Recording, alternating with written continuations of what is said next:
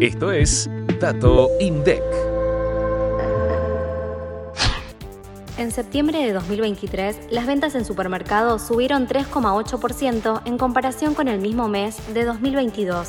El ticket promedio de venta alcanzó los 7.202 pesos. Por cada mil pesos gastados en los supermercados, 283 fueron destinados al consumo de almacén, 130 en bebidas y 129 en artículos de limpieza y perfumería. Los mayores aumentos interanuales se registraron en el grupo verdulería y frutería, seguido de bebidas, carnes y alimentos preparados y roticerías. El personal ocupado en supermercados en febrero ascendió a 98.063, lo que representó un crecimiento interanual de 6,6%. Por su parte, según la encuesta de tendencia de negocios, más de la mitad de las empresas consideró la situación comercial en octubre como normal, pero calificó de difícil su situación actual al crédito.